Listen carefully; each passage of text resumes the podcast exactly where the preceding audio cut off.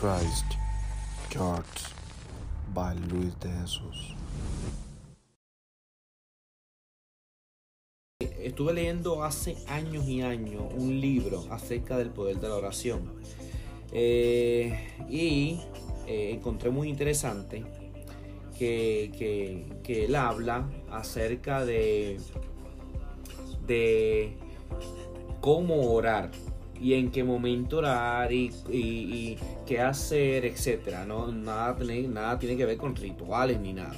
Sino que decía que cuando se trata de, de nuestras debilidades, pues eh, eh, el libro tenía, para mí, tiene peso esto que dice, que, que el enemigo de las almas no puede leer nuestra mente. Por ende, cuando declaramos una petición a Dios, eh, que nos sane esa debilidad, es bueno hacerlo mentalmente, sin pronunciarlo, ya que el enemigo, o siempre la manera en que él puede averiguar de ti es viendo o escuchando. Y, yo quiero ir rapidito, rapidito, eh, varias, varias maneras de, orar. Disculpa que aplaudo, es que como que mi manera de como que entrar en, confianza. Dice, eh, es interesante porque mira, en el en Segunda de Crónicas 7, en el versículo 14 dice, si se humillare mi pueblo sobre el cual mi nombre es invocado y oraren y buscaren mi rostro y se convirtieren de sus malos caminos y sigue por ahí diciendo, si, si se humillare mi pueblo, habla de que si es necesario eh, clamar, es necesario que el pueblo se una, y yo digo que en esos momentos es interesante y es bueno eh, clamar juntos y hacerlo en voz alta. Eso es una manera, eh, otra, eso es una manera que yo veo el, tipo de oración colectivo. Pero también habla en Mateo 6, 5 al 6 dice, pero cuando ores, no seas como los hipócritas.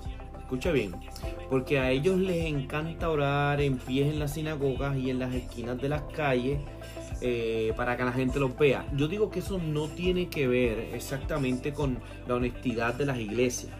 Eh, no confundamos esto con, o sea, con, lo que dice ahí mismo que dice en el 6, pero tú cuando ores entra en tu aposento y con la puerta cerrada ahora tu Padre. Yo creo que aquí hay dos maneras de verlo.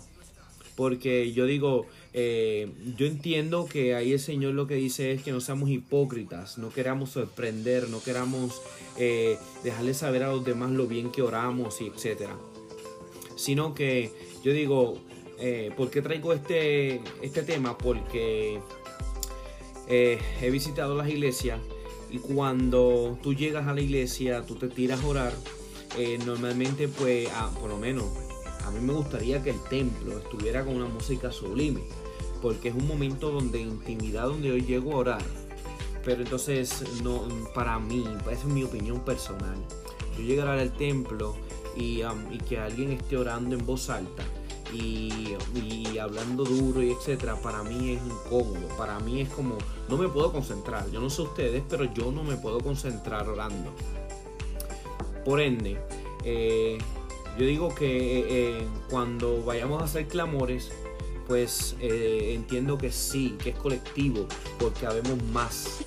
Y yo sé que el enemigo, cuando hay un cuerpo que se une en oración a clamar, pues ahí hay otros motivos por el cual se está clamando.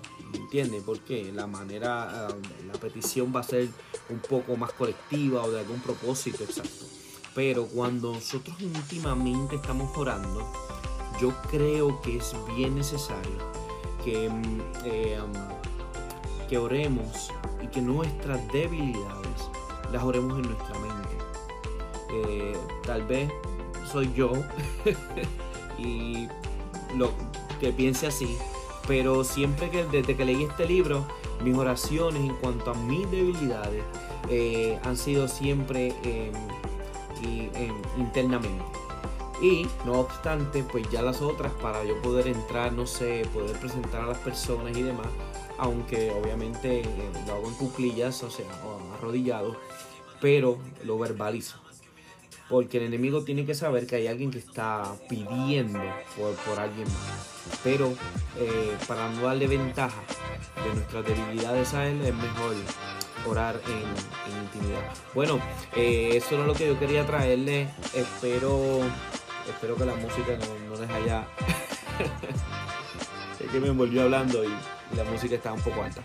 Pero Dios te bendiga, Dios te guarde, a mí más.